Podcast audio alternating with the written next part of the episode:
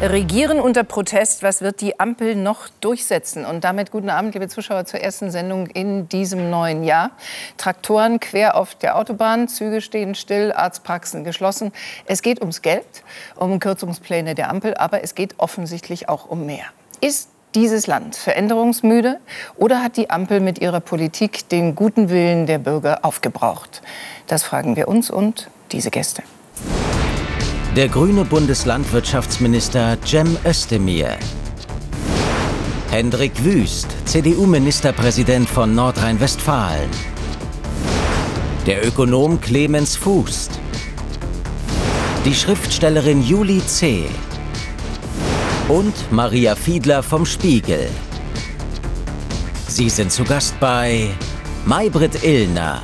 Und die begrüßt alle Gäste noch mal ausgesprochen herzlich. Das Wetter ist frostig, die Stimmung ist aufgeheizt.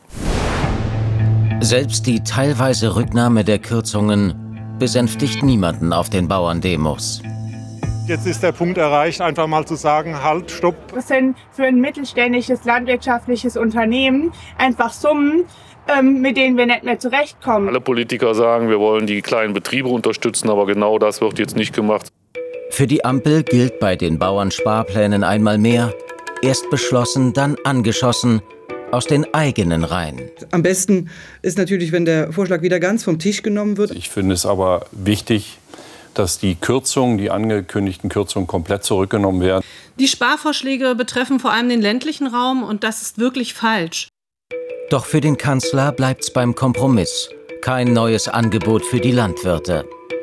Das ist unser Vorschlag. Und ich glaube, dass er auch richtig und abgewogen ist.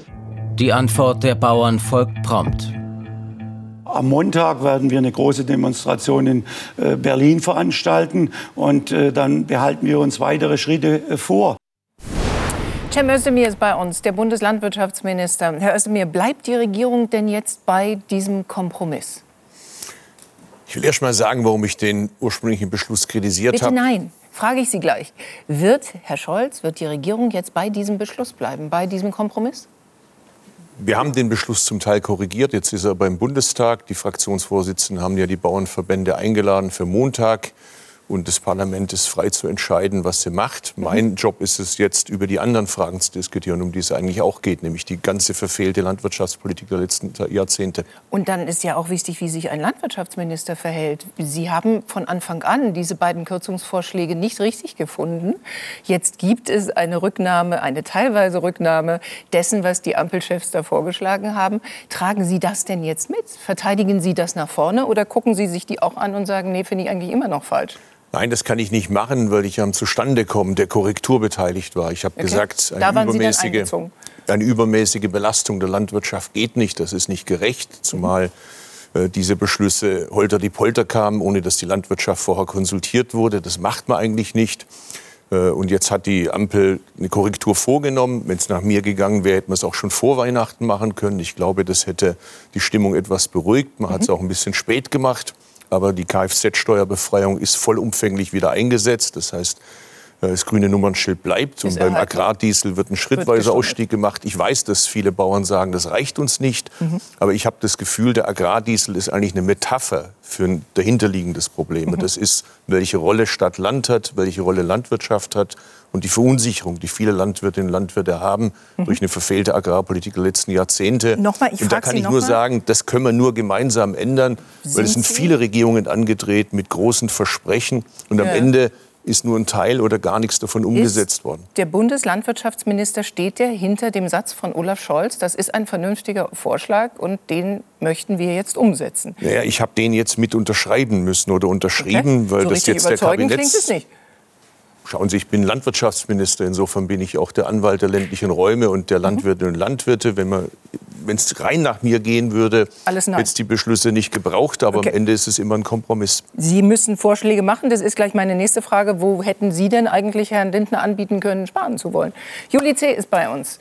Äh, die Menschen in diesem Land kennen Sie aus den Buch-Bestsellerlisten. Im Zweitjob sind Sie in dem schönen Land Brandenburg Verfassungsrichterin. Und genau da leben Sie auch, und zwar mhm. seit 20 Jahren. Und insofern kennen Sie sich eigentlich wie wenige sonst ähm, sehr gut aus bei und mit dem, was Bauern so erleben in diesem Land. Äh, warum sind die auf der Straße? Warum sind die so wütend, Frau C.? Es ist so, wie Herr Özdemir auch gerade eben schon angedeutet hat, das Problem ist nicht nur jetzt der aktuelle Sparbeschluss gewesen, sondern es ist wirklich ein Frust, der sich über viele, viele Jahre aufgestaut hat. Und man kann vielleicht, wenn man mal so die Wahrnehmung, die emotionale Seite betrachtet, das vielleicht auf den Punkt bringen, indem man äh, sagt, die Bauern und Bäuerinnen haben das Gefühl, sie können es einfach niemandem recht machen. Okay. Es wird sehr viel von ihnen verlangt in puncto Umstrukturierung, Anpassung an neue Ideen. Ich erlebe sie als sehr änderungsbereit. Man sagt ja oft, das Land ist änderungsmüde, die wollen alle nicht, die sind bockig. Das erlebe ich nicht so. Da sind sehr viele Leute sehr bereit, ihre Betriebe umzustellen auf Bio, auf Energiewirt, auf alles Mögliche. Aber es werden ihnen entweder Steine in den Weg gelegt oder es werden Versprechen nicht eingehalten. Es gibt wenig Planungssicherheit. Ja. Und das ist gerade für kleinere Betriebe wirklich eine Schlinge, die um den Hals liegt, sich immer weiter zuzieht. Ja. Und ich glaube, da entlädt sich gerade was, als hätte man einen Pfropfen rausgezogen aus einem Kessel, der schon lange unter Druck steht. Mhm. Sie haben in Ihrem letzten Buch in Zwischenwelten im Grunde diesen Aufstand der Bauern oder diesen, diese Protestwelle der Bauern vorhergesagt. Mhm. Äh, eine 43-jährige Hauptfigur, eine Theresa, eine Biobäuerin in Brandenburg, ähm, beschwert sich tatsächlich, wird auch äh, quasi Anführerin dieses Protestes. Wie fühlt man sich da als, Sie sind auch Journalistin, Sie sind auch Otto, wie fühlt man sich als Schriftstellerin, wenn die Realität ihre Literatur einholt oder sie sogar überholt. Ja, das passiert öfter tatsächlich. Ich finde es einerseits natürlich toll und in gewisser Weise auch schmeichelhaft, weil man dann weiß, man hat als Autorin auch das Ohr irgendwie an der Schiene. Ja, man ist nicht im mhm. luftleeren Raum unterwegs, sondern hat eine Nase auch für Stimmungen, für den Zeitgeist. Andererseits sind es häufig natürlich Dinge, von denen man sich eigentlich wünscht, dass sie nicht in dieser Form passieren. Also ist es jetzt nicht gerade so, dass mich das zu Freudenschreien veranlasst weil es keine schöne Situation ist. Uns ist aus der Stadt Köln der Ministerpräsident von Nordrhein-Westfalen zugeschaltet. Einen guten Abend, Herr Wüst. Schönen guten Abend. Danke, dass Sie mit dabei sind. Und hier ist eine Sentenz die ich auch nicht gleich auf den Lippen gehabt hätte. Meine klugen Kollegen in der Redaktion kennen ein geflügeltes Wort, das da heißt, hast du eine Kuh, dann wähle die CDU. Ist das der Grund, warum Sie sagen, man darf bei den Bauern nicht sparen, weil Sie der festen Überzeugung sind, dass man allen das zumutet, nur nicht den Bauern? Erstens wählen Bäuerinnen und Bäuer auch nicht immer nur CDU. Das war vielleicht mal früher so. Und zweitens äh, geht es hier um die Sache. Und die Sache liegt etwas schwerer, als es mit ein paar Cent Diesel zu beschreiben ist. Ich glaube, die Ampel hat völlig unterschätzt, wie die Lage auf den Bauernhöfen ist. Ich erlebe, ich komme aus dem ländlichen Raum, ich erlebe zum ersten Mal, dass eine junge Generation die Höfe übernimmt und nicht investiert. Es war immer so, wenn man den Hof übernimmt, dann wird investiert. Das war auch immer gut für das Tierwohl, die Tierhaltung, für neue Bewirtschaftungsmethoden. Das war richtig und das passiert gerade nicht. Insofern ist der eine Teil, den Herr Özdemir gesagt hat, äh, richtig. Ähm, da liegt strukturell äh, was im Argen. Darüber müssen wir gemeinsam reden. Soweit d'accord.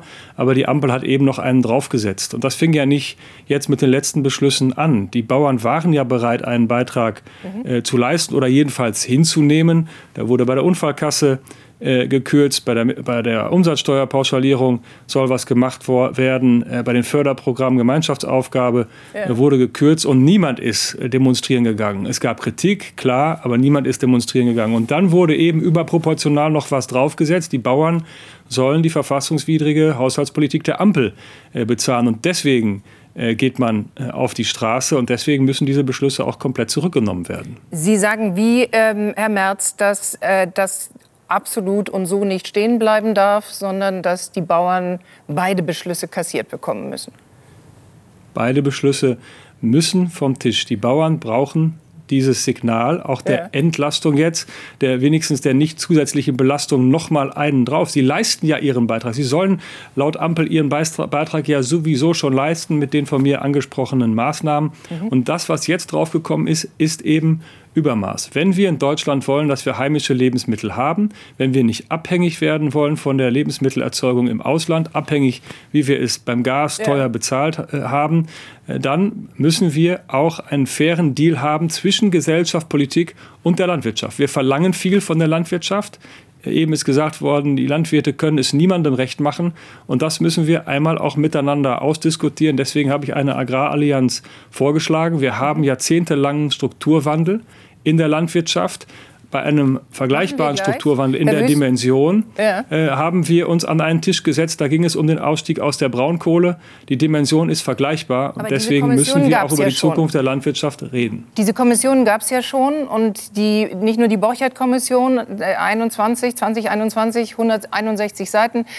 Ich frage auch Sie gleich um nochmal. Frau Illner. Frau Illner, es geht ja um die Umsetzung. Ja. Und bei der Umsetzung fehlt es dann eben an der Gegenseite, auch an Finanzierung. Mhm. Die Gesellschaft muss schon auch sagen, was äh, ihr das wert ist dass es all das gibt, was in der Zukunft der Landwirtschaftskommission, in der Borchardt-Kommission, sind ja zwei verschiedene Kommissionen erarbeitet worden ist. Das ja. liegt da und hart der Umsetzung. Und ich glaube, dafür brauchen wir dieses Commitment, dass auch als Gesellschaft klar gesagt wird, was uns das alles wert ist. Wir äh, bleiben noch mal eine Sekunde bei den Bauerprotesten und haben zur Kenntnis genommen, Herr Özdemir, dass jetzt die Ampelfraktionen am Montag reden wollen mit den Bauern.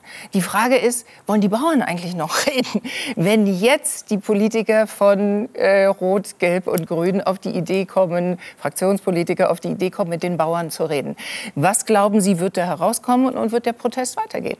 Ja, natürlich wollen sie reden. Die wollen ja eine Lösung. Das ja. muss man auch mal anerkennen. Die Mehrheit der Bauern, die Mehrheit der Bauernvertretungen, ob es mhm. der Deutsche Bauernverband ist, ob es der Bund der deutschen Milchbauern ist, ob es die äh, ABL ist, ob alle sind bereit, äh, Gespräche zu führen und eine Lösung zu suchen und haben auch mit Radikalen nichts am Hut. Also und da ist gestrichen worden in der Not. von allen drei Fraktionen sich jetzt mit denen treffen, ist gut, weil man muss miteinander schwätzen, reden und mhm. Lösungen suchen. Und darum geht es. Das finde ich richtig. Ich finde übrigens auch sehr begrüßenswert, das will ich auch mal sagen, dass man auch mal ein bisschen aus den alten Parteiritualen rauskommt, dass Herr Wüst sagt, äh, er ist da auch bereit, einen Beitrag zu leisten, weil ich glaube, weil Landwirte in Generationenzyklen denken, ist hm. das Problem, dass wir in Legislaturperioden arbeiten. Rein in die Kartoffeln, raus aus den Kartoffeln. Und wenn wir das schaffen, jenseits von 51 Prozent gegen 49 Prozent, zum Beispiel sowas wie Umbau der Tierhaltung, die Finanzierung über eine Tierwohlabgabe, wie ich sie vorgeschlagen habe, parteiübergreifend zu machen, dann lösen wir das Problem, dass die Regierung es nicht macht, weil sie Angst hat vor der Opposition. Mhm. Die Opposition, die mir im privaten Gespräch sagt, wir sind auch dafür, es auch nicht vorschlägt, weil sie Angst hat vor der Bildzeitung. Und es passiert nichts, mhm. weil wir aus Angst immer wir die Themen nicht anpacken. Wir sind dankbar, dass Maria Fiedler bei uns ist. Sie ist stellvertretende Leiterin des Hauptstadtstudios des Spiegels.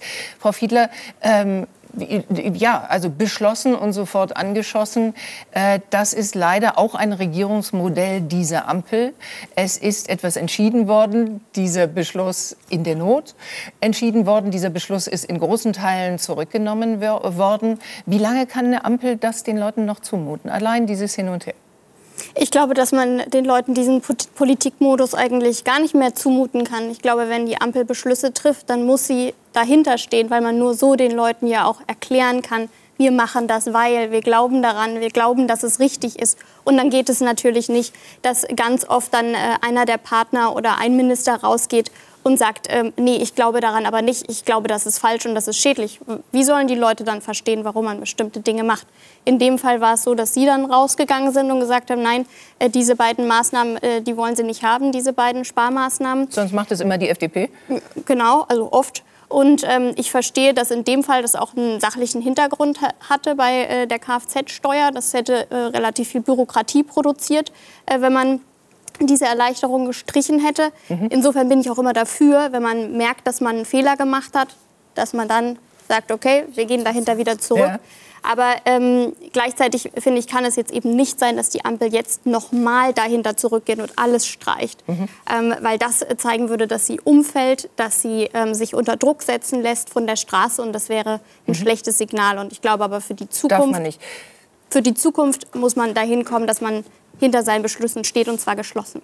Darf, darf ich nur kurz was dazu sagen? Da würde ich also, ganz gerne was ja, dazu sagen. Dann bleiben wir dabei. Julie C. und ja, dann Herr Özdemir. Entschuldigung. Zuerst was sagen. Es sind gerade zwei ähm, Begriffe gefallen in dem, was Sie gesagt haben, wo es bei mir innerlich so ein bisschen aufmuckt. Das eine ist, dass man immer verlangt, Parteien sollen auf jeden Fall immer geschlossen auftreten wo ich sagen würde, das zu verlangen, ist eigentlich eine Absage an den demokratischen äh, Prozess und auch, dass man der Straße nicht nachgeben soll das kann man auch genau umgekehrt betrachten und sagen, das ist doch gerade momentan das, was passiert, eigentlich auch mal wieder ein positives und erfrischendes Signal nach außen, weil es doch zeigt, dass in Berlin die Ohren offen sind für das, was die Leute wirklich bedrückt und dass ein Protest, zumindest wenn er solche Dimensionen annimmt, und das ist eine demokratische Meinungsäußerung, auch Auswirkungen haben kann. Also ich glaube, wenn jetzt überhaupt gar nicht darauf eingegangen würde, wenn man das alles nur abschmettern würde, wäre das Signal nach draußen wesentlich fataler und würde viel, viel mehr Schaden mhm. anrichten, als wenn man jetzt auch bereit ist, einen Fehler zuzugeben. Herr Özdemir ist gleich dran. Sie sind einverstanden, wenn ich Clemens Fuß unbedingt noch begrüße Bitte. und nicht nur begrüße, sondern ihm sofort die erste Frage präsentiere, Chef des IFO-Instituts. Sie haben gesagt, Sie sind verwundert gewesen, Herr Fuß, über diese überproportionale Belastung mhm. ausgerechnet der Bauern. Mhm. Ist die in Ihren Augen jetzt zurückgenommen? Entschuldigung, ist es jetzt okay und sagen Sie, es ist nicht mehr einer äh, recht kämpferischen Gruppe, die auf der anderen Seite aber ja überproportional tatsächlich belastet war. Mhm. Noch, also ist es jetzt zumutbar? Äh, also es sind zwei Dinge, die mich überrascht haben. Das eine überproportional. Wir hatten ungefähr 900 Millionen Belastung für die Bauern und das erste Sparpaket kommt jetzt darauf an, wie man zählt.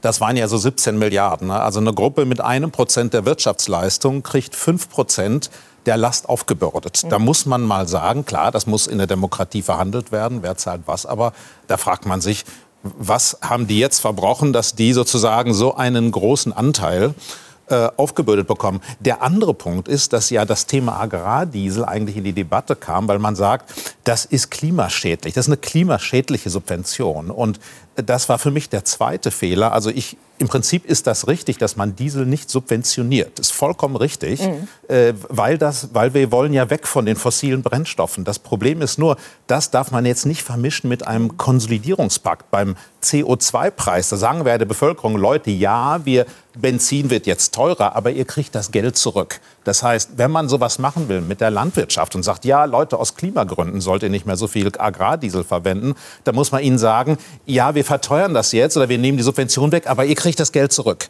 Äh, das waren für mich jetzt zwei Fehler, mhm. die man gemacht hat. Und da, da sage ich, ich bin überrascht, weil das weiß, ich meine, das sind ja keine Anfänger.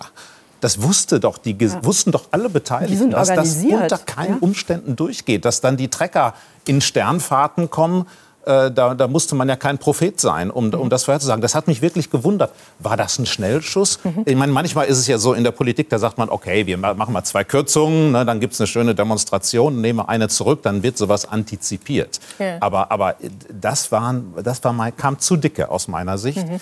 Äh, deshalb habe ich gesagt, es ist überproportional. Ändert, glaube ich, nichts daran, dass man sagen muss, äh, klimapolitisch ist richtig. Wir müssen weg von der Subventionierung fossiler Brennstoffe. Aber das dürfen wir nicht verbinden mit Konsolidierungspaketen. Jetzt sind die beiden Politiker wieder dran. Erste Frage nochmal, Herr Özdemir, ich habe Sie nicht vergessen. Wo würden Sie denn sparen? Und warum haben Sie dem Bundesfinanzminister, der offensichtlich von all diesen Dingen nicht sofort eine Ahnung hatte, nicht andere Sparvorschläge gemacht? Nein, ich will erst mal die Koalitionsspitzen auch in Schutz nehmen. Sie müssen den Haushalt sanieren. Der, der, Haushalt war nicht verfassungskonform. Es gibt das Urteil des Bundesverfassungsgerichtes. Und das ist die Regierung natürlich gebunden und muss die 17 Milliarden kurzfristig einsparen. Die anderen Wege gingen nicht. Wo die FDP sagt, hätten Sie gespart? Äh, die Schuldenbremse wird nicht ausgenommen. Sie sagt keine Steuererhöhung. Und dadurch ist der Spielraum klar. Wir müssen sparen. Ich habe einen Beitrag geleistet. Dass dieser Kompromiss zustande kommt, ist dank meinem Haushalt ermöglicht worden. Okay. Von den Mehreinnahmen, die wir bekommen, als Ausgleich für Offshore-Windenergie, für die Fischerei, verzichte ich auf einen Anteil und mhm. stelle den zur Verfügung, um das gegenzufinanzieren. Also ich leiste meinen Beitrag, damit es mhm. gelöst wird. Lassen Sie mich noch mal eins sagen. Ich glaube, das Problem an diesem Beschluss war, dass man nicht zu Ende gedacht hat, dass der nicht im luftleeren Raum passiert, sondern der trifft auf eine Gesellschaft, die Corona-müde ist. Es trifft auf eine Gesellschaft, die mit dem Krieg in der Ukraine zu tun hat, wo manche sich fragen, äh, muss das sein, ist das richtig, ist das falsch. Er trifft auf eine Gesellschaft, die mit dem Kampf gegen die Klimakrise hier und da überfordert ist. Und dann kommt noch das on top. Und die Landwirtinnen und Landwirte sind zu Recht beliebt in unserer Gesellschaft. Davor war die Sache mit der Gastronomie und mit der Mehrwertsteuer. Mhm. Und das war, wenn man so will, der Tropfen, der das fast zum Überlaufen bringt. Aber ich bin jetzt wirklich nicht ein Freund davon, dass man immer die Verantwortung bei den Vorgängern und Vorgängern sucht. Aber das Fass habe nicht ich gefüllt. Das Fass, da haben schon auch viele meiner christdemokratischen Kollegen viel einmal. gefüllt. Und deshalb will ich einfach noch mal sagen, lassen Sie uns doch nach vorne gerichtet das gleich? zum Anlass nehmen, jetzt mal zu überlegen, wie kann das eigentlich sein, dass die Bäuerinnen und Bauern von den Produkten, die sie produzieren, hervorragenden Produkten, nicht leben können? Das hat was mit uns in der Politik zu tun, mangelnde Verlässlichkeit. Es hat aber auch was mit den Verbraucherinnen und Verbrauchern zu tun, mhm. dass sie als Bürger sagen, wir wollen Tierschutz, wir wollen Artenschutz, wir wollen Klimaschutz, und, aber beim Einkaufen nicht so einkaufen. Und das alles müssen wir jetzt in Angriff nehmen. So, hat aber tatsächlich auch was mit den Preisen zu tun. Herr Wüst, ich muss Sie auch noch mal nerven mit der Frage, wo würde die Union denn, wenn sie jetzt den Kanzler stellte, in dieser Situation bei den Bauern gespart haben, damit es fair ist, damit es eben genau einen fairen Ausgleich gibt. Friedrich Merz hat an einer ähm, äh, Versammlung am 8. Januar in Meschede gesagt, er verspreche den Bauern eben nicht, dass diese Kfz-Steuerbescheinigung, Agrardieselsteuer auf alle Zeiten bleibt. Aber er sagt, wir müssen euch natürlich eine Alternative anbieten. Wenn ihr nur Traktoren mit Agrardiesel fahren könnt, dann können wir euch jetzt nicht aufbürden, diesen Agrardiesel nicht mehr gestützt zu bekommen. So, hier ist bitte Ihre Antwort. Wo hätten Sie denn vorgeschlagen, soll die Regierung unbedingt auch den Bauern, damit es fair ist, eine äh, Kürzung vorschlagen?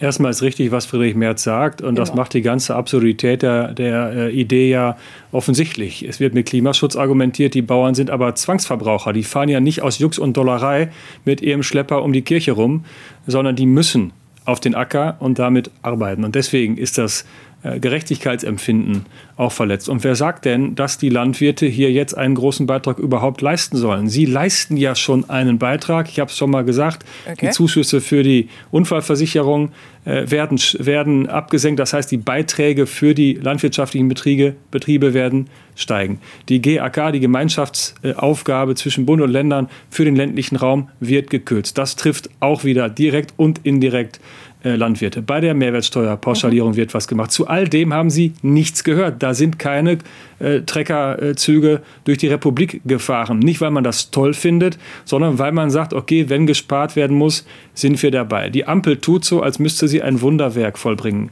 Bei einem 470 Milliarden Bundeshaushalt ja. 17 Milliarden einzusparen, ist kein Pappenstiel. Geschenkt. Aber wir haben in den Landeshaushalten auch sparen müssen. Wir hatten etwas mehr Zeit, weil wir nicht knall auf Fall unsere ganze verfassungswidrige Haushaltspolitik um die Ohren äh, geschlagen gekriegt haben. Aber wir haben eben auch gespart. Das ist Regierungshandwerk. Und die Stimmung, die Herr Özdemir zu Recht beschreibt, die fällt nicht vom Himmel. Ja, natürlich, die Pandemie die Kriege, die Auseinandersetzungen im Nahen Osten. Alles richtig. Aber es ist auch der Politikstil der Ampel, die einfach nicht zur Ruhe kommt. Da regieren drei zusammen, die in Wahrheit nicht zusammenpassen. Und wenn man äh, mal mit den Kolleginnen und Kollegen vertraulich spricht, auch eigentlich nicht mehr miteinander wollen. Und daran sind die Leute auch krank. Wenn man einen Kompromiss okay, machen muss, der alle gleichmäßig, gleichmäßig betrifft okay, dann kann man das erklären. Aber wenn man den Leuten das vor Latz knallt, weil man selber wieder Woche um Woche nicht miteinander klarkommt, wie wir es oft erleben, dann gibt es diese Probleme. Wir sind einerseits bei dieser politischen Frage, andererseits bei einer schwer inhaltlichen. Ich würde Juli C. gerne fragen wollen, die Sympathie der Menschen mehrheitlich in diesem Land ist auf der Seite der Bauern. Glauben Sie, dass die tatsächlich mit den Bauern fühlen und denken, was ja ein bisschen dem widerspricht, was Sie am Anfang der Sendung gesagt haben? Oder glauben Sie, dass das jetzt auch benutzt wird, um auszudrücken, dass wir eben keine Lust haben, jetzt zusätzlich zu den Belastungen eben auch noch on top für diese Haushaltsprobleme zu zahlen?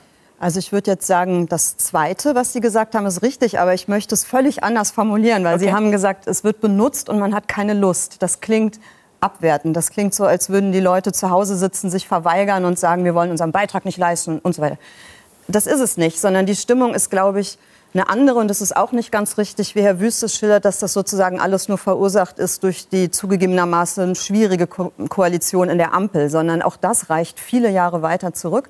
Da ist das Gefühl entstanden, dass in vielen Bereichen der Gesellschaft, und es ist nicht nur das Land, sondern es ist die Peripherie. Mhm. Wir können auch Randlagen von Städten nehmen oder die sogenannten Problembezirke. Also immer Gegenden, wo Menschen wohnen, die oft einkommensschwächer sind, die weniger Bildung haben und die vor allem miserable Infrastruktur zum Teil zu ertragen haben. Schlechte Schulen, schlechter oder kein Nahverkehr, schließende Krankenhäuser und so weiter die da mit Alltagsproblemen sitzen und schon sehr lange den Eindruck haben, dass sie nicht gehört werden. Mhm. Also, dass, dass alles das, immer schlechter wird. Es wird schlechter und das Regierungshandwerk konzentriert sich auf andere Fragen. Mhm. Natürlich weiß man, es gibt Krisenherausforderungen, die müssen gemacht werden.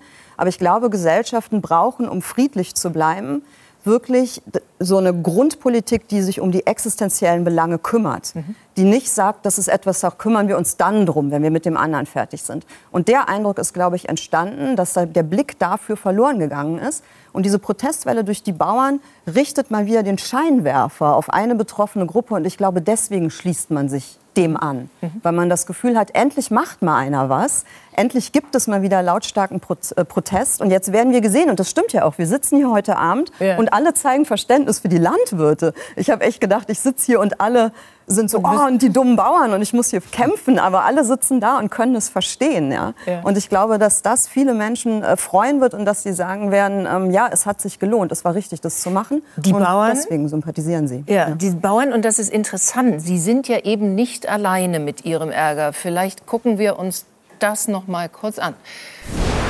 Das ist ein gesellschaftliches Problem geworden. Wir haben kaum noch äh, Nachwuchs, keiner will mehr den Handwerksbetrieb ausführen weil wird nicht bezahlt. In der Industrie gibt es mehr Geld. Kein Beruf hat es gern, wenn er eine Leistung erbringt und er kriegt sie nicht bezahlt. Wenn eben eine gewisse Leistung nicht mehr vergütet wird, dann wird sie eventuell nicht mehr erbracht. Wir brauchen das Geld auch, um unsere Rechnungen zu bezahlen, um unsere Familie zu ernähren, um den Betrieb am Laufen zu halten. Äh, das war jetzt ein Arzt, das war ein Handwerker und es war noch mal ein Bauer, Frau Fiedler. Also dann geht es tatsächlich nicht nur um die Bauern, sondern es geht um alle äh, Menschen, alle hart arbeitenden Menschen, die sich im Grunde als die Leistungsträger empfinden in der Mitte dieser Gesellschaft und unzufrieden sind? Ja, also wir, wir sehen hier einen Unmut gegen die Ampel, aber in Teilen wird da auch ein Unmut gegen das politische System auf die Straße getragen, von dem man sich nicht gesehen, nicht gehört fühlt.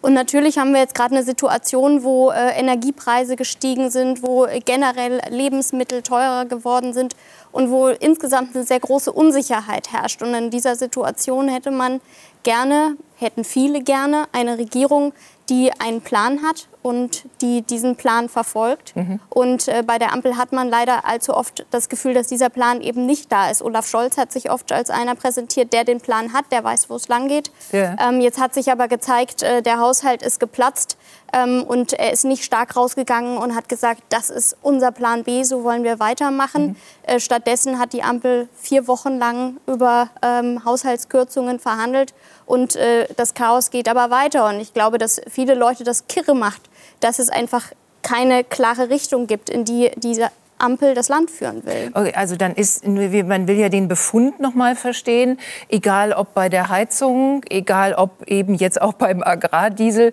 oder beim Elektroauto, man wird überfallen. Ist das eines der größten Probleme? Man wird überfallen von Entscheidungen, vor die man gestellt wird und vermisst eigentlich Verlässlichkeit?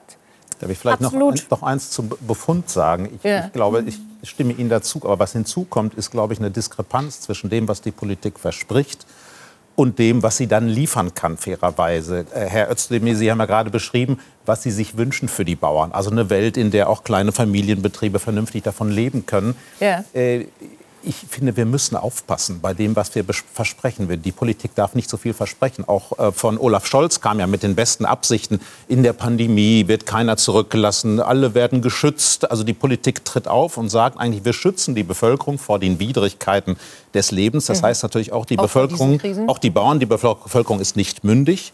Sie, man kann ihr nichts zumuten.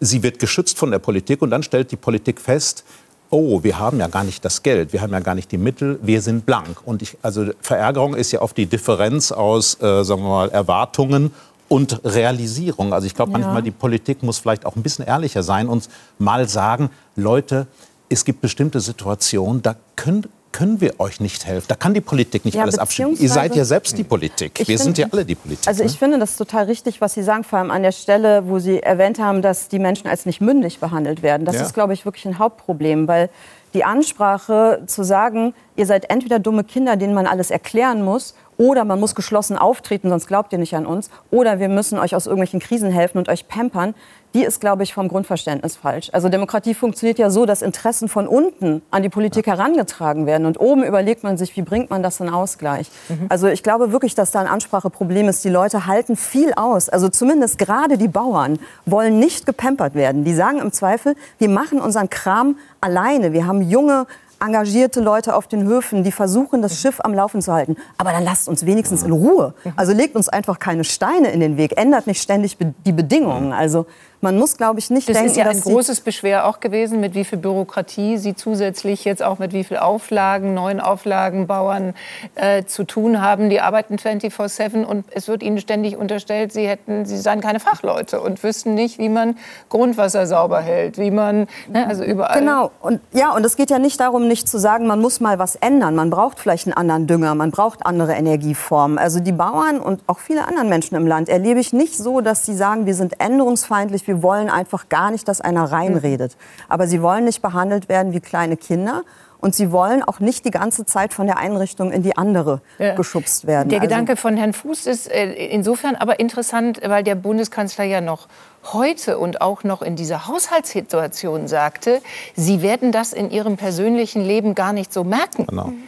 Äh, das ist ja auch noch mal ein Satz gewesen, mhm. der einem jetzt dann doppelt und dreifach mhm. in den Sinn kommt. Das ich meine, wie macht man es wie macht man's in einer Organisation, wenn es was zu kürzen gibt? Ich glaube, der erste Schritt ist mal, dass man alle Beteiligten ernst nimmt und sagt, ja. es ist euer Haushalt. Und ja. wir setzen uns mal zusammen, wir reden, wir sagen so, jetzt, sind, jetzt ist Betrag X weg. Und jetzt ja. müssen wir gemeinsam darüber reden und verhandeln, wie gehen wir damit um. Und dann versteht auch jeder, ja Leute, jetzt gibt es auch Interessenkonflikte hier zwischen uns. Es ist nie angenehm, mhm. Mangel zu verteilen und Kürzungen.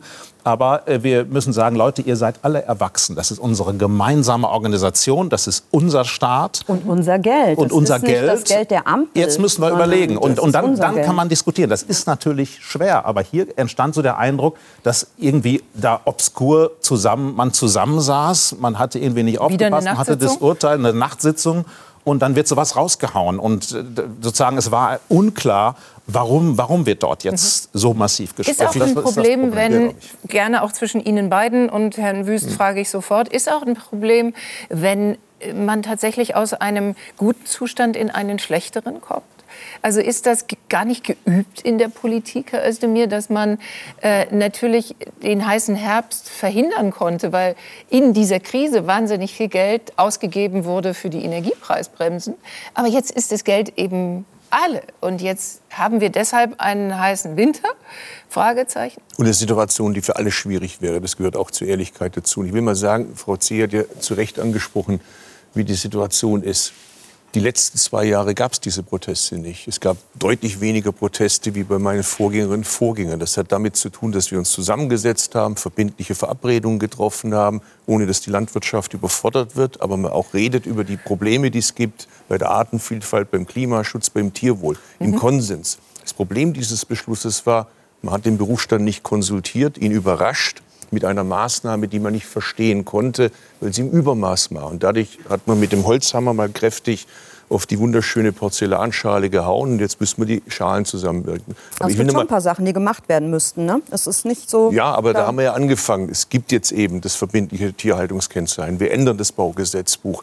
Jetzt gibt es Geld, eine Milliarde für den Umbau der Tierhaltung. Jetzt muss man sich darüber unterhalten, wie es weitergeht bei dem Thema Nitrat, das Sie angesprochen haben. Mhm. mhm. Fehlen aber, aber von Brüssel ein eine Strafe von pro Tag eine Million, weil die Vorgängerregierung einfach das Problem ausgesessen hat und so getan hat, als ob man das Problem im Grundwasser nicht angehen müsste. Wir müssen uns halt ins Gesetz halten. Aber ich, also ich weiß nicht, wie vertieft wir jetzt über Landwirtschaft reden, aber ein Thema, was man äh, nicht ausklammern darf, sind die Bodenpreise. Also die Preise, ja. die inzwischen es kostet, einen Hektar zu pachten oder gar zu kaufen, sind so hoch, dass kleine, mittlere Betriebe sich das Land nicht mehr verschaffen können, das sie brauchen, um zu wirtschaften. Absolut. Eine absurde Situation. Warum ist das so? Weil das Land gekauft wird von großen Investitionsfirmen Deshalb und nicht von der örtlichen Landwirtschaft. Flächen im Osten, die wir noch im Staatsbesitz haben, extra unter Schutz gestellt, damit mhm. sie Jungbauern bekommen, damit sie die bekommen, Sehr die spät. Landwirtschaft na gut, wir regieren halt auch erst seit zwei Jahren. Aber lassen Sie mich Ich meine auch nicht Sie persönlich, ja. sondern ich meine. Ne? Nein, ich, ich wollte noch mal kurz was sagen, einfach damit es äh, aus, aus Fairnessgründen ist. Ich bin ein großer Fan von Fairness. Also ich habe ja nun wirklich scharfe Kritik auch in meiner eigenen Regierung geübt. Aber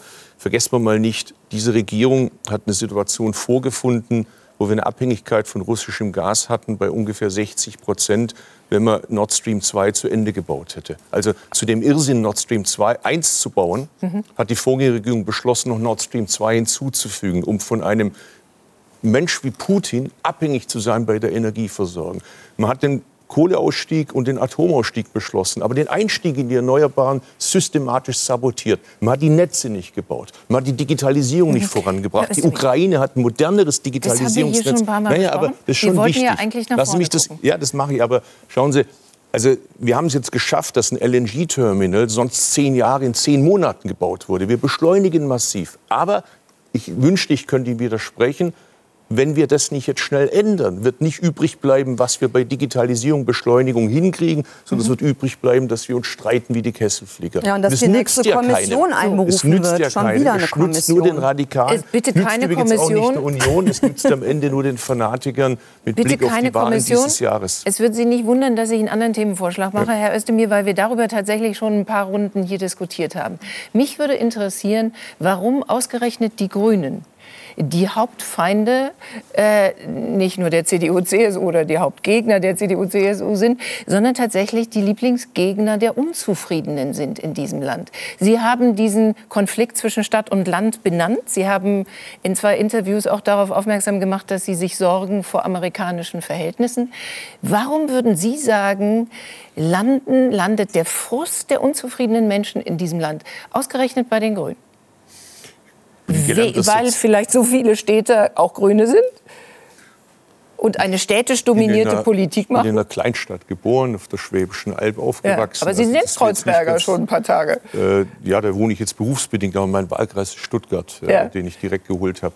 Äh, also ich bin Sozialpädagoge, da lernt man Sender, Empfänger. Wenn der Empfänger was falsch versteht, könnte es auch am Sender liegen. Das Insofern ist es immer gut, wenn man Selbstkritik ja. übt und sagt, wir haben da sicherlich auch dazu beigetragen, dass es diese Vorurteile gibt, indem wir in der Vergangenheit vielleicht auch ein bisschen äh, sehr mit moralinsaurer Haltung durch die Landschaft gezogen mhm. sind. Ich glaube aber mittlerweile ist auch am Stadt, das merkt man ja, äh, dass Dinge einfach komplett ins Gegenteil verkehrt werden. Ich gebe mal ein Beispiel aus meinem Bereich. Ich bin Vegetarier. Ich kämpfe aber dafür, dass die Tierhaltung eine Zukunft wird, weil ich sage, es gibt keine Kreislaufwirtschaft ohne Tierhaltung. Ich sage sogar, mein Gemüse braucht Tiere.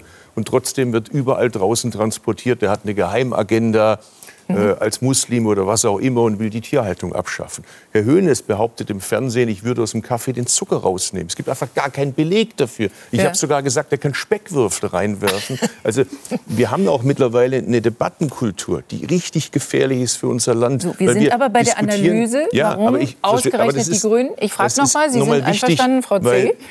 Wir diskutieren nicht mehr darüber, wie wir die Fakten interpretieren, sondern wir diskutieren darüber, wie wir die, ob die Fakten richtig ja. sind. Und da liegt kein Segen drauf. Wie viel Wut haben sich, nochmal, warum die Lieblingsgegner der Unzufriedenen, wie viel Wut davon ist auch berechtigt? Mit Diskussionen über vegane Schnitzel, über das Lastenfahrrad, über die, Sie können es selber ergänzen.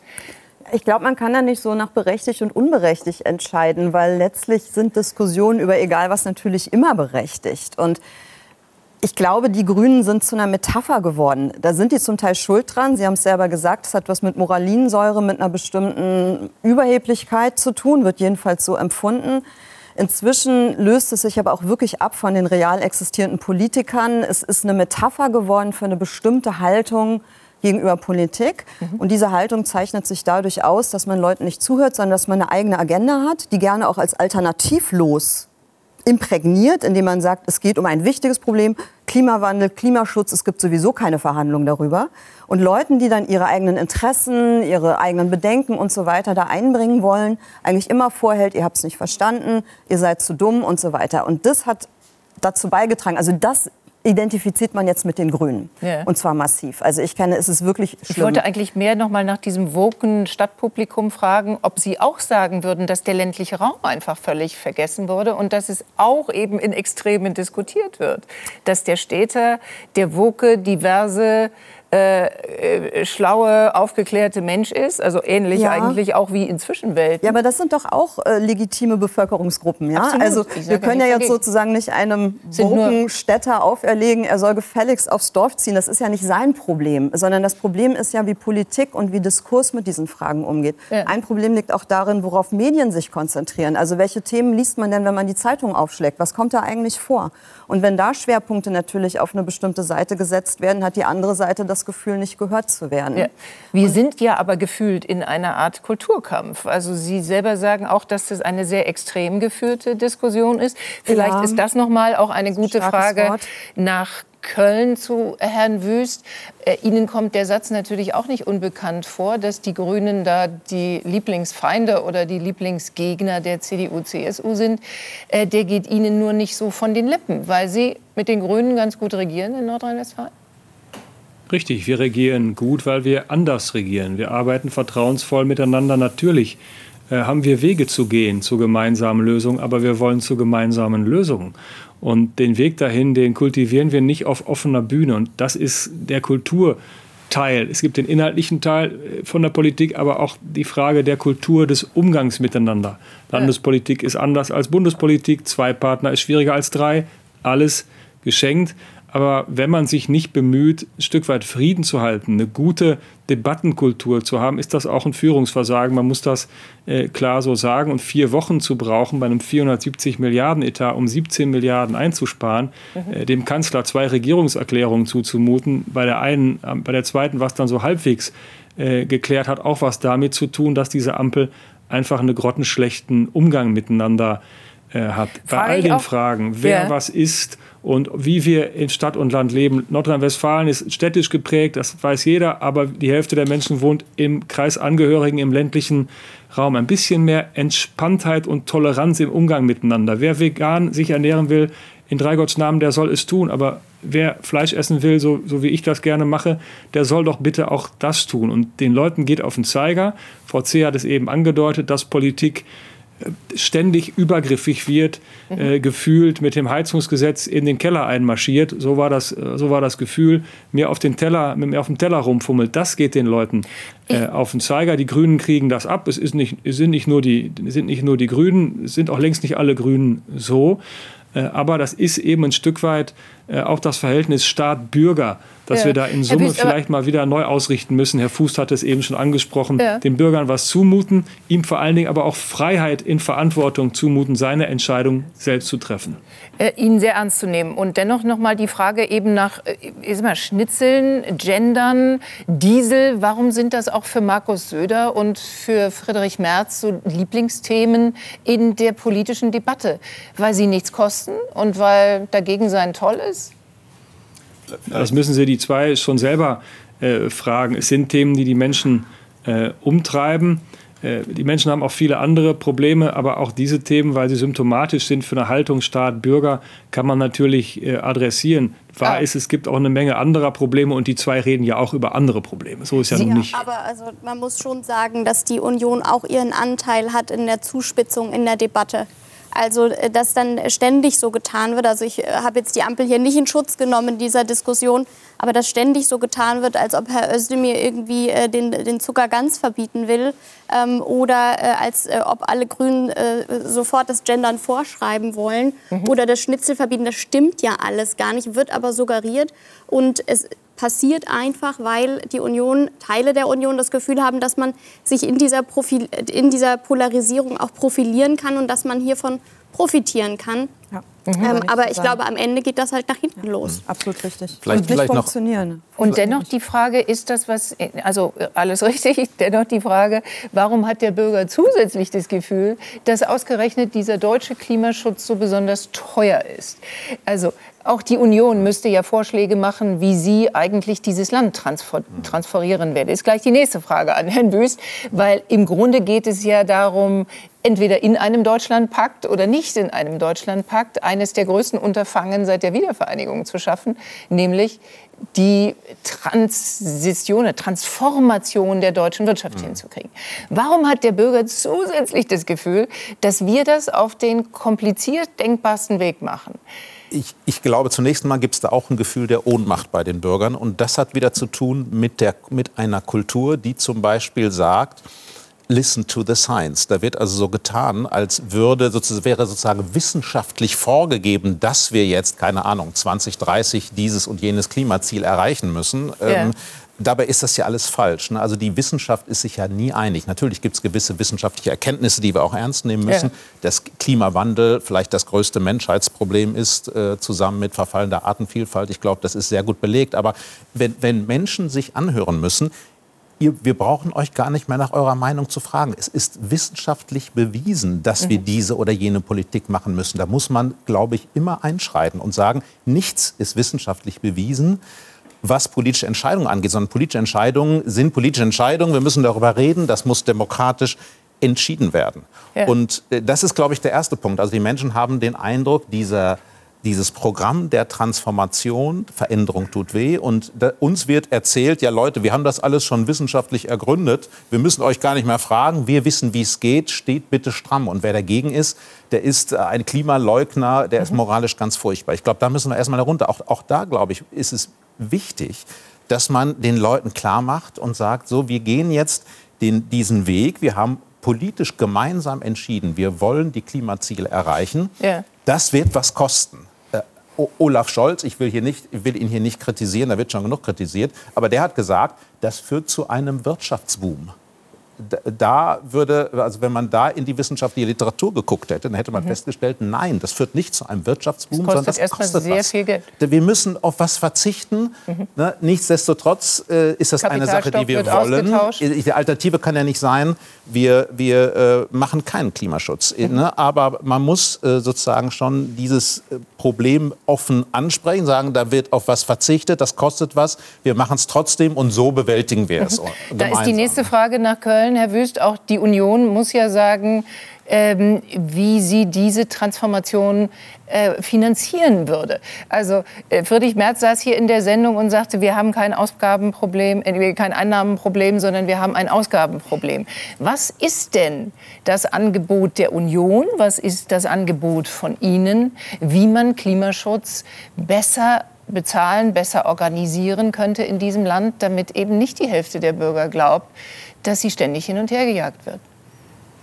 Innovationsoffen, Okay. Und mit einem CO2-Preis, äh, der den Experten vor Ort die Entscheidung überlässt, äh, wie man dann CO2 äh, einspart. Zu glauben, man könne eine so starke, große Volkswirtschaft mit der Mischung aus Verbot und Förderprogramm transformieren, ist leider ein Irrglaube. Mhm. das, das, das ist der Kern des Problems.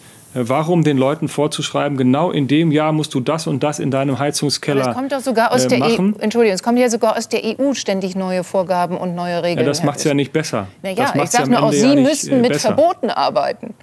Vielleicht? Na, aber wir müssen nicht in Deutschland immer noch einen äh, draufsetzen. Ich bin Ministerpräsident in einem hochenergieintensiven Land und die Wirtschaft spricht leider eine sehr klare Sprache über diesen angeblichen Wirtschaftsboom, äh, den Olaf Scholz äh, sieht. 144 Milliarden Investitionsmittel sind im letzten Jahr abgeflossen aus Deutschland ins Ausland. 11 Milliarden sind zu uns gekommen. Das ist ja. leider eine ganz schlechte äh, Perspektive. Insofern äh, rate ich dringend dazu, im Ziel klar zu bleiben. Das Ziel teilen wir. Wir mhm. müssen diese Transformation schaffen. Wir müssen Industrieland bleiben, aber eben klimaneutral werden. Völlig klar. Aber die Art, wie wir das anpacken, muss sich signifikant ändern innovationsoffen zu sein. Niemand von uns Politikern, die allerwenigsten sind Ingenieure. Angela Merkel war Physikerin, äh, aber das war eine Ausnahme.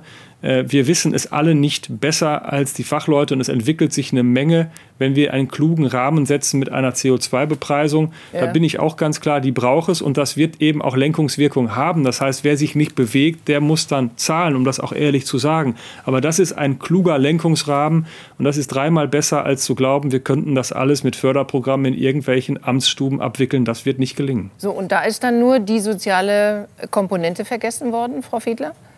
Na, beim Heizungsgesetz äh, ist die vergessen worden, zunächst jedenfalls. Und bei der CO2-Bepreisung? Und bei der CO2-Bepreisung ist es ja so, dass die ursprüngliche Idee mal war, dass es dann ein Klimageld gibt. Also ähm, die CO2-Preise werden hochgesetzt, aber es wird dann ein Stück weit auch an die Bürger wieder zurückgezahlt, das was eingenommen wird, ja. sodass die, die sich klimafreundlich verhalten, dann auch was davon haben. Und das erste wurde jetzt gemacht, CO2-Preis wurde hochgesetzt, ähm, mhm. aber das Klimageld kommt nicht. Und vielleicht können Sie, Herr Özdemir, noch mal sagen, was da jetzt eigentlich der Plan ist, weil eigentlich war das ein Versprechen, steht, glaube ich, auch im Koalitionsvertrag. Insofern äh, müsste Dafür man sich da ja eigentlich darauf verlassen können. Wir sind nach wie vor dafür. Aber jetzt will ich mal sagen, also ich will Herrn Wüst ausdrücklich ausnehmen, der ist ja sehr fair. Aber ich meine, schauen Sie, wenn man das jetzt ausschließlich über die CO2-Bepreisung macht, also quasi komplett die Reduktionsziele nur über den CO2-Preis macht, dann haben wir einen CO2-Preis, da will ich dann mal sehen, wie die demokratische Opposition im Deutschen Bundestag dazu steht. Ich meine, ich habe in Baden-Württemberg gelernt, als die CDU noch den Ministerpräsidenten gestellt hat, dass eine gute Opposition immer mitregiert, weil die Regierung im Wartestand ist. Die Union im Deutschen Bundestag ist ja nicht wie Herr Wüst oder auch Herr Günther in Schleswig-Holstein, sie sagt erstmal einfach grundsätzlich Nein zu jedem Vorschlag. Aber so kommen wir doch nicht voran. Ich meine, lassen Sie uns Merz doch ehrlich hat ja den Deutschlandpakt Sie, sogar Sie können das nicht ausschließlich über den CO2-Preis machen, weil der so massiv steigen würde, dass es soziale Verwerfungen auslösen würde, selbst mit einem Klimageld, das man mhm. natürlich erstmal also finanzieren also möchte. Für das ich bin übrigens, um das sehr klar zu sagen. Mhm. Es gehört natürlich dazu, dass wir die Technologie nutzen. Da bin ich ganz bei Ihnen. Ich komme aus dem Automobilstandort Stuttgart. Wir haben das Auto erfunden in Baden-Württemberg, sind wir auch stolz drauf. Also geht es darum, die Antriebswende. Aber natürlich geht es auch darum, dass wir schauen, wie wir das begleiten, wie wir das fördern. So wie Sie das übrigens in Nordrhein-Westfalen doch vorbildlich beim Kohleausstieg gemacht haben. So, und das ist doch der entscheidende Punkt, dass wir dafür einen Rahmen haben, wo wir die Leute mitnehmen, dass wir beim Heizungsgesetz Fehler gemacht haben. Ich meine, das war ja jetzt, glaube ich, sehr deutlich zu spüren. Da haben wir hart dafür bezahlt. Und jetzt machen wir es. Und eigentlich wollte man so einen Fehler nicht nochmal machen. Die Frage ist, ist das nochmal ein Fehler geworden? Frau C., ich wollte so gerne hören, was er sagt. Darf er zuerst? Er darf natürlich unbedingt Vielleicht zuerst kurz sagen. zum CO2-Preis. Das ist, glaube ich, ein sehr wichtiger Punkt. Also die Vorstellung, es wird billiger, wenn man den CO2-Preis nicht so hoch setzt. Das ist ein großer Fehler. Und ich glaube, das hat eben Herr Habeck gemerkt im Fall des Heizungsgesetzes. Also es gibt so diese Vorstellung, nein, wir dürfen den CO2-Preis nicht zu hoch werden lassen. Wir machen lieber ein Verbot und eine Regulierung. Man, man, entlastet die Leute dadurch überhaupt nicht. Na, jetzt das ist er erstmal bei 45 Frage. Euro, also genau. also er steigt genau, sowieso. Aber, aber, in dem Fall, glaube ich, ist schon wichtig, was Herr Wüst gesagt hat. Der ja. CO2-Preis muss das Zentrum sein. Ich bin bei Ihnen, Herr Özdemir. Das ist nicht alles. Wir brauchen aus verschiedenen Gründen brauchen wir weitere Maßnahmen, aber nicht, weil es dann billiger wird, sondern aus anderen Gründen. Entschuldigung, dass ich Sie unterbreche, obwohl wir Ihnen ja gerade so gerne zuhören. Herr Fuß, Sie sagen, das ist verrückt. Sie sagen auch, es braucht Sonderschulden. Wir schaffen die Dekarbonisierung. Wir schaffen, was war es noch, nicht ohne zusätzliches, ohne zusätzliches Geld. Ob man das, das wäre auch nicht das Ende der Welt. Ob man das jetzt Klimafonds nennt ja. oder ob man es äh, Sondervermögen nennt. Sie sagen, wir brauchen, um dieses Ziel des Klimaschutzes zu erreichen, ähnlich wie Herr Hüter, ähnlich wie andere Wirtschaftswissenschaftler, wir brauchen zusätzliches Geld. Na, ja, genau. Wir brauchen so dieses Geld. Natürlich kann man das erwirtschaften, auch indem man weniger konsumiert. Man muss jetzt nicht in Schulden gehen, nur gibt es dafür nicht die Bereitschaft und es muss auch nicht unbedingt sein. Okay. Was ich mir vorgestellt hätte, jetzt in dieser Situation ja. jedenfalls, wäre, dass man in der Tat sagt, wir haben, ich glaube, darüber besteht Einigkeit, wir haben erhebliche Investitionsbedarfe, nicht nur für die Klimatransformation, für die Digitalisierung, Digitalis für die Infrastruktur, Infrastruktur, denken wir mal ans Gesundheitswesen. Das da gibt es Riesen, Riesenversäumnisse. Und da könnte man in der Tat sagen, okay, wir setzen uns zusammen als Opposition und Regierung, machen ein Sondervermögen. Das hatte ich unmittelbar im Anschluss äh, an das Urteil vorgeschlagen. Wir machen ein Sondervermögen. Mhm. Äh, das heißt, wir verankern im Grundgesetz, wie bei der Bundeswehr, äh, eine Sonderverschuldung. Da bräuchte man Herr die Union. Es ist der Gedanke und, und von Herrn das. Özdemir. Jetzt kommt er auch von Herrn äh, Fuß und wir fragen Herrn Wüst in Köln, äh, denken Sie, dass von der Union noch mal so ein Angebot kommt, darüber nachzudenken? Ein Sondervermögen Union, Klima. Die Union ist ja anders, als Herr Özdemir es gerade äh, dargestellt hat, eine konstruktive Opposition. Die Hälfte der Beschlüsse des Bundestages, rund die Hälfte, wird mit Zustimmung der Unionsbundestagsfraktion gefasst. Beim Sondervermögen für die Ukraine, äh, für die Bundeswehr äh, nach dem Überfall Russlands hat die, hat, die Bundeswehr, hat die Bundeswehr die Unterstützung der Union auch bekommen und die Zustimmung äh, kam für diese 100 äh, Milliarden. Friedrich Merz war zweimal äh, im Kanzleramt. Leider außer Spesen nichts gewesen. Äh, aber es lag nicht an Friedrich Merz, äh, der den Deutschlandpakt angeboten hat. Die Länder, Ministerpräsidenten, auch viele von der Union dabei, haben mit der Bundesregierung eine Vereinbarung äh, getroffen in der Migrationspolitik, die leider der in Umsetzung In dieser Frage, harrt. Herr Wüst, Entschuldigung. Und insofern kann, kann uns niemand vorwerfen, wir seien da als Union nicht konstruktiv. Beim Schuldenmachen sind wir sehr, sehr, sehr zurückhaltend und auch zu Recht. Äh, denn es wäre doch sofort Tür und Tor offen. Wir sehen das bei den 100 Milliarden Bundeswehr. Verabredet war nur Neuausstattung. Auf einmal werden andere Dinge damit bezahlt aus dem laufenden mhm. Betrieb. Das ist nicht in Ordnung. Und deswegen sind wir zu Recht als gebrannte Kinder, als Unionsbundestagsfraktion, als Partei in Summe skeptisch. Man kann mit uns über kluge Lösungen immer sprechen, aber die Schuldenmacherei, ist nun wirklich nichts, was man mit leichter Hand betreiben sollte. Jede Frage, Generation. Da ist es ist, immer eine konkrete Frage. Morgen, heute ist es dies. Wie wäre morgen mit Ihnen Klimaschutz was, billiger, ist doch die Frage. Sie müssen anderes. doch auch an die, die Zukunft denken. Und wäre mit Ihnen. Herr Wüst, wenn ich einen Satz mitgeben ist, darf. Ich schätze na, Sie sehr, das wissen Sie. Sie wären noch einen Zacken glaubwürdiger, wenn Sie auch noch hinzufügen würden, dass das Kaputtsparen der Bundeswehr auch Verteidigungsminister waren, die nicht mein Partei Wir wollten ja nach vorne gucken. Ja, Herr Aber man muss auch trotzdem sagen, bei aller, Sympathie, bei aller Sympathie auch nicht ersparen, äh, dass äh, die frühere Verteidigungsministerin und Bundesvorsitzende der CDU, Annegret Kramp-Karrenbauer, schwer gescholten worden ist in der Großen Koalition von Frau Esken, als sie das 2-Prozent-Ziel angemahnt ja, hat. Das gut. ist bis heute nicht erfüllt. Das hat nun wahrlich nicht an der Union äh, gelegen. Nein, nach zwei Jahren Bundesregierung muss man mal aufhören, immer den anderen die Vorwürfe Stimmt. zu machen. Da muss Wollten man mal selber die Verantwortung machen? Übernehmen. Und ich bin sehr, sehr zurückhaltend. Jede Generation muss das, was sie ausgibt, auch selbst erwirtschaften. Frau Fiedler, bauen wir einen klugen Rahmen, bauen wir, bauen wir einen klugen Rahmen, verhindern wir, dass jedes Jahr 144 Milliarden Euro Investitionen abfließen.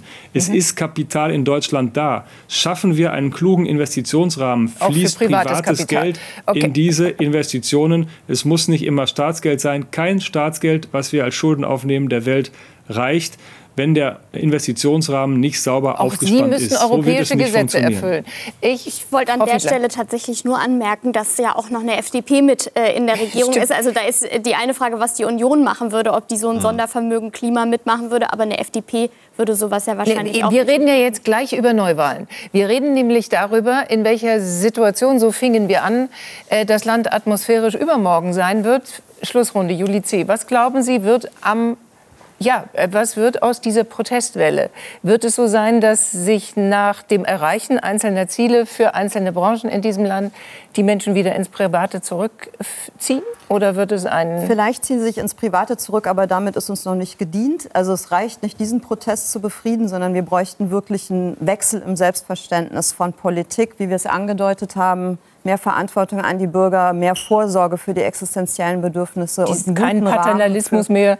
Absolut gar nicht. Einen freien Rahmen für selbstverantwortliches Handeln. Also einen Rahmen, der es vorgibt, aber der den Leuten Freiheit lässt. Okay. Das brauchen wir unbedingt und eine andere Ansprache. Schluss mit Augenhöhe, Doppelwumms und also, ja, also alles, was nach Kindergarten klingt, muss weg. weg. Ja. Sachlich, erwachsen, ehrlich, auch mal was Unangenehmes, aber immer mit dem Gefühl, es ist unsere Politik. Nicht die da oben machen irgendwas mit dem Land, sondern es ist unser gemeinsames ja. Ding, was wir hier irgendwie in den Griff kriegen müssen, weil sonst drohen uns diese amerikanischen Verhältnisse, die auch Sie äh, angemahnt haben, wir sind viel, viel näher dran, glaube ich, als wir äh, manchmal so denken. Mhm. Würden, Herr Wüst, Sie sind schon wieder dran, Neuwahlen, äh, die Ihr Chef ausgerufen hat, denn etwas an dieser Stimmung sofort verändern, glauben Sie? Ein Neuanfang würde etwas äh, verändern, aber Neuwahlen wird es nicht geben, weil sich die Ampel in nichts einig sind. Aber, aber dass sie das nicht wollen, da sind sie sich einig dass Sie keine Neuwahlen wollen. Darin ist sich die Ampel einig. Wenn Sie auf die Umfrageergebnisse und Werte schauen, Herr Özdemir, sind Sie wahrscheinlich genauso erschrocken wie alle Politiker in dieser Ampel. Welche Konsequenz ziehen Sie daraus? Könnte es tatsächlich Realität werden, dass man nicht nur äh, Europawahlen erleben wird am 9.6., sondern es auch Neuwahlen gibt? Nein, das muss man jetzt auch nicht herbeibeschwören, sondern die Ampel muss jetzt endlich mal aufhören, sich mit sich selbst zu beschäftigen, sondern das, was sie eigentlich gar nicht so schlecht macht, das Vernünftige nach vorne bringen. Und wenn ich das auch nur sagen darf, und die Opposition, da hat Herr Wüst ja recht, beim Thema Bundeswehr und Ukraine, Gott sei Dank stehen wir zusammen. Das gibt es nicht in allen Ländern in der Europäischen Union. Mhm. Aber es wäre halt auch gut, wenn die Zukunftsaufgabe Klimaschutz eine wäre. Wenn die zum Beispiel jetzt die Frage, wie gehen wir mit der Landwirtschaft voran, wenn auch da wir jenseits von 51 Prozent gegen 49 Prozent mal aufhören würden Wir haben keine Mehrheit Klamauk. mehr in der Ampel ich will gar nicht sagen, wie die Beliebtheitswerte der einzelnen Politiker äh, sind. Äh, es gibt keine Mehrheit gerade für die drei Ampelparteien im Deutschen Bundestag. Sie kennen die Zahlen der AfD. Wie sehr besorgt Sie, dass diese Partei mittlerweile bei 22 Prozent in ganz Deutschland und bei über 30 in den Bundesländern ist ja, was soll ich sagen? Wie jeden Patrioten, jeden der, das, jeden, der Deutschland liebt und will, dass es diesem Land gut geht, muss das besorgen. Denn wir wissen, um was für eine Partei es sich handelt. Man kann sie jetzt gerade nachlesen, bitte, welche Geheimpläne sie machen. Übrigens in der Landwirtschaft muss man wissen, im Grundsatzprogramm steht drin, äh, dass sie nicht nur Kfz-Steuer, Agrardiesel, alle Subventionen für die Landwirtschaft abschafft. Und trotzdem gibt es ja Leute im ländlichen Raum, die in der AfD einen Hoffnungsträger sehen. Auch da bin ich wieder Sozialpädagoge. Ich sehe da die Verantwortung auch bei uns. Die Ampel hat jetzt durch den Streit leider nicht geholfen. Aber auch die Union hilft nicht, indem sie eine Sprache benutzt. Die haben es ja gerade benutzt die am Ende doch gar nicht bei der Union einzahlt, sondern die zahlt ein bei den radikalen Rändern. Das ist ja nicht nur die AfD, das ist Frau Wagenknecht, äh, das ist Herr Maaßen, wie die alle heißen, die dieses Land von innen kaputt machen wollen. Und wir sind jetzt einfach aufgefordert als Demokraten, das Land in der Mitte zusammenzuhalten. Sonst drohen dieses Jahr Ergebnisse, wo Fanatiker, Radikale in die Exekutive kommen, Apparate mhm. mitbestimmen. Stell sich mal vor, die haben Kontrolle über den Verfassungsschutz, ja. die haben Kontrolle über Polizei, die haben Kontrolle über Gerichte. Da muss einem doch Angst und Bange werden. Wir haben bei Trump gesehen, Ihn, was Man darf sich bedeutet. das ja schon eine ganze Zeit vorstellen, oder besser gesagt, man muss sich das schon eine ganze Zeit vorstellen. Die Frage ist doch, wann antwortet Politik darauf?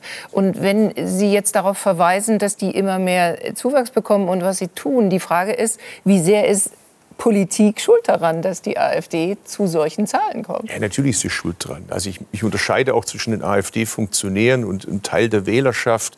Es bringt nichts, die Wähler zu beschimpfen, sondern ich glaube, wir müssen schauen, dass wir diejenigen, die da noch nicht sind, nicht weiter dorthin pushen und verlieren. Stichwort ländlicher Raum. Und wir müssen gleichzeitig denjenigen, die vielleicht nicht bei der AfD sind, weil sie ein geschlossen rechtsradikales Bild haben, sondern weil sie sauer sind über Politikstil, weil sie sauer sind, dass wir ländliche Räume vernachlässigt haben, denen müssen wir durch gute Politik begegnen. Und mhm. da ist ein wichtiger Bestandteil hingehen. Ich versuche das ja es ist nicht immer vergnügungssteuerpflichtig, Augen auf bei der Berufswahl, aber ich glaube, das ist der einzige Weg, der hilft. Nicht über die Leute reden, mit den Leuten reden und vor allem viel zuhören. Mhm. Und dann auch zugeben, wenn man was falsch gemacht hat, da fällt einem kein Zacken aus der Krone. Das ist interessant. Ähm, ich glaube, Herr Özdemir hat äh, heute Abend ziemlich viele gute Analysen gebracht. Und wenn die Ampel sich daran halten würde, an das, was Sie heute Abend gesagt haben, dann wäre schon vieles besser. Bloß äh, am Ende passiert es eben nicht so. Mhm. Ne?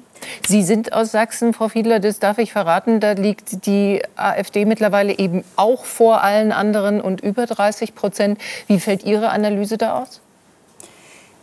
Ich glaube, das ist wirklich jetzt ein, ein, Schicksalsjahr 2024. Also wir haben jetzt Umfragen gesehen, wo die AfD bei 37 Prozent steht. Wenn es äh, dumme Konstellationen gibt, dann können schon 40, 42 Prozent zur absoluten Mehrheit reichen. Und dann sieht es wirklich düster aus.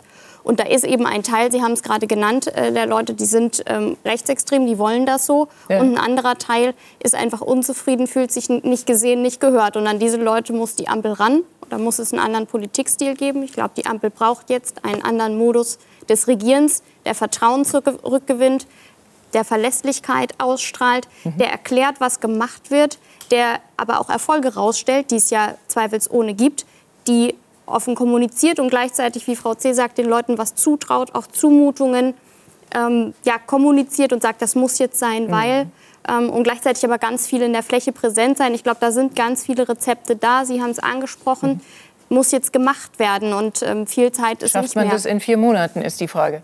Es sind äh, gerade äh, schon angeklungen, es gab, Herr Wüst, Veröffentlichungen eines Recherchemagazins Korrektiv, die herausgefunden haben, dass sowohl Unternehmer als auch Rechtsextreme als auch AfD-Politiker äh, in einem Hotel in Brandenburg diese ähm, Remigrationspläne äh, schmiedeten. AfD-Verbotsdiskussion ist sofort wieder im Raum. Was halten Sie davon, diese Partei zu verbieten, eben weil sie diesen rechtsextremen Strang hat? Ist das demokratiefördernd oder hindernd? Ich glaube, mit Verboten muss man äh, vorsichtig sein. Stellen Sie sich mal vor, der Verbotsantrag scheitert. Dann hat äh, die AfD noch das Gütesiegel verfassungsrechtlich geprüft, um Himmels Willen. Wir müssen ja. uns damit auseinandersetzen, warum so viele Leute frustriert sind. Und ich habe es eben schon mal äh, angedeutet, das Thema Migrationspolitik äh, ist in, in, diesen Wochen etwas in den Hintergrund äh, geraten. Mhm. Wir haben einen Beschluss aller 16 Ministerpräsidentinnen und Ministerpräsidenten mit dem Bundeskanzler. Das ist ja nun wahrlich keine homogene Schar. Da sind Sozialdemokraten dabei, ja. Christdemokraten, äh, Grüne, ein Linker. Also, also Sie bitte.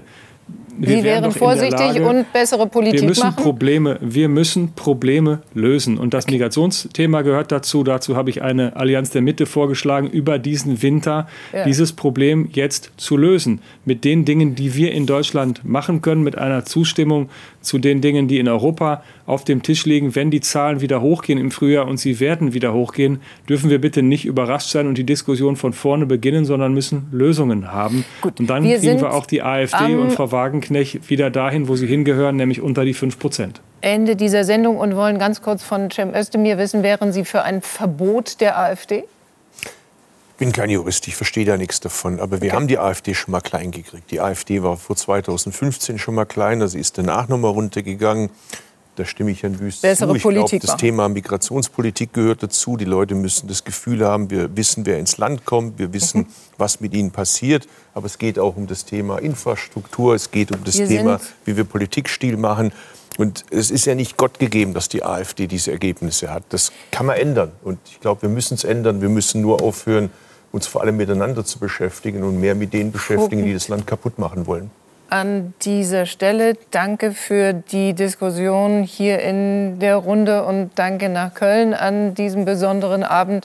Wir sind dabei, jetzt ganz rasch zu Markus Lanz überzugeben, der Jens Spahn zu Gast hat. Sie, wir sehen uns, wenn Sie mögen, nächste Woche wieder gleiche Stelle, gleiche Welle. Sie kommen hoffentlich gut durch die Zeit und hier im Saal noch mal ein herzliches Dank. Bye bye.